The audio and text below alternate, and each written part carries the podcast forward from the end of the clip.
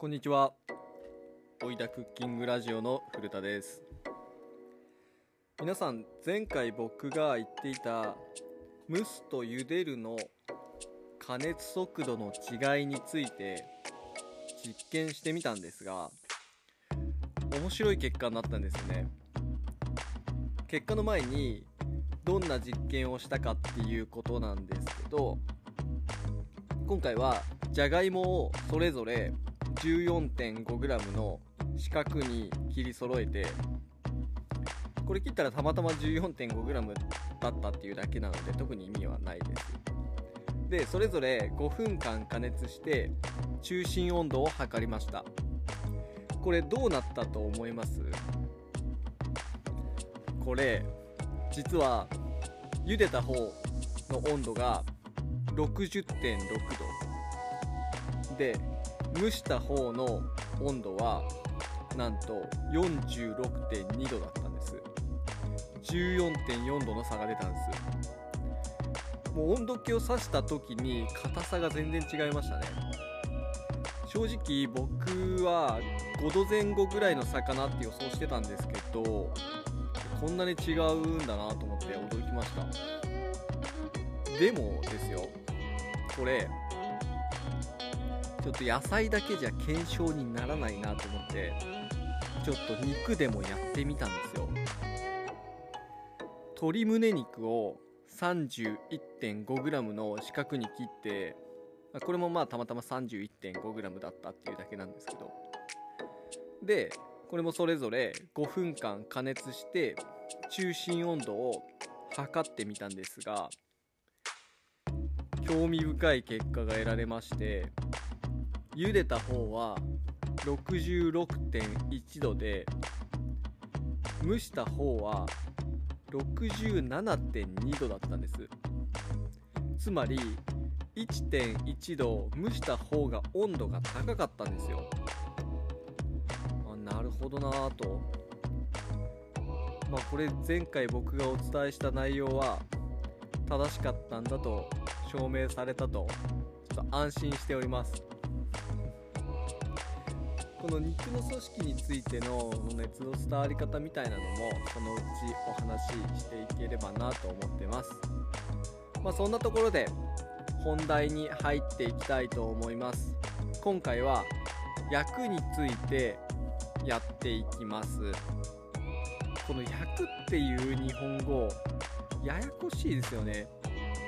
焼くって言ってもフライパンで肉を焼くとかバーベキューのように直火で焼くのか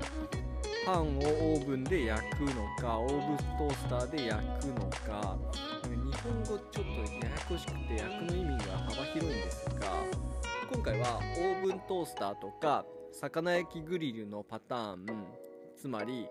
上から加熱するやり方について話していこうと思います。それでは始めていきます。さてまず最初にメイラード反応のお話をしたいと思います。これがわからないと焼くということがちょっと理解できないので先に説明します。メイラード反応っていうのはアミノカルボニル反応とも言うんですけど食品に含まれる糖とアミノ酸とかタンパク質が反応してメラノイジンと呼ばれる褐色物質を作る化学反応です、まあ、一般的に化学反応は温度が高いほど早く進むんで魚焼きグリルで焼いてる時に茶色く色づくのもそうだし味噌などのように常温で貯蔵してても起こっていきます。このメイラード反応はさまざまな要因によって反応の速度が変わってくるんですが一般的には食材の表面温度が150度以上で色がつき始めると考えられています、まあ、メイラード反応の話まこんなところにしといてでちょっとお聞きしたいのですが熱には3種類あるのご存知ですか？3種類ありまして伝導熱対流熱放射熱この3つです。対流熱っていうのは例えば茹でる揚げる蒸すなどが大量対流熱による加熱で空気や蒸気などの気体や水や油などの液体に触れている食材の間の熱の伝わり方です。次に伝導熱は熱にさらされたフライパンなどの上に食材を置いて接触している面から熱が伝わる形ですね。で最後に放射熱です。これは直火焼きやオーブントースター魚焼きグリルなどの赤外線によって食品に熱が伝えられるやり方です。これは他の対流熱や伝導熱のような物体を介して伝わる熱とは伝わり方が異なってきます。赤外線等は波長が0.75から1000ミクロンの電磁波で赤外線が食材に触れるとその触れた部分の分子が動き出して熱に変わります。焚き火などをしていくと火に触れてないのに暖か暖かく感じるのはこれが理由ですね。でですよ。まあ前置きが長くなりましたが今回のテーマはこの放射熱によるものです。このオーブントースターや魚焼きグリルやこれは料理人がよく使う機械なんですがサラマンダーといった上から加熱する器具を使用する時に知っておいた方が良いことを3つお伝えします、えー、1つ目。この放射熱はスイートスポットっていうものがあるんです。このスイートスポットっていうのは何かというと要はちょうどいい高さがあるんです。ただ単に近づけてしまうとより不均一になるだけなんです。ご家庭用のオーブントースターとか魚焼きグリルはきっとメーカーさんがちょうど良い高さに設定してあると思うんですがよくプロの料理人が使うサラマンダーとかは高さが調整できるタイプのものがあるんです。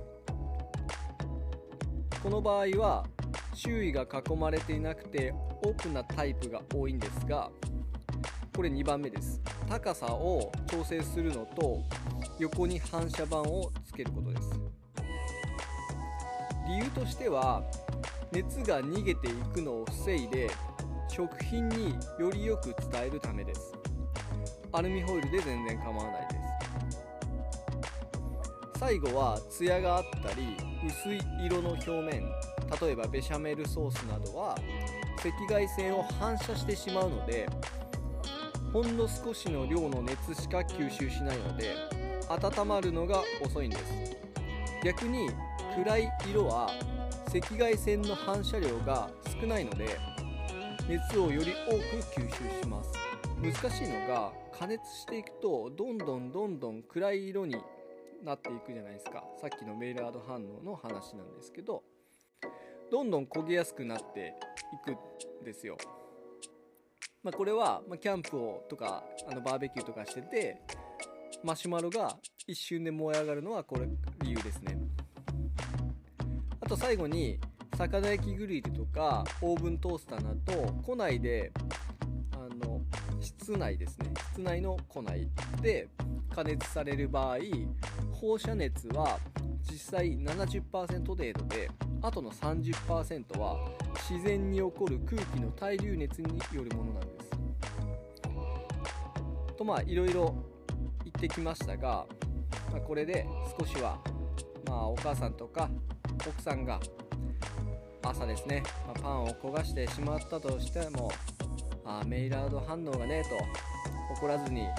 寄り添ってあげられる平和な社会に近づいたんではないでしょうか。まあ、それで今回のちょっと実験なんですが、まあ、お正月も近いということでお餅を使って均一にきれいに焼くベストなやり方をちょっと試してみたいと思いますそれでは今回はこの辺でありがとうございました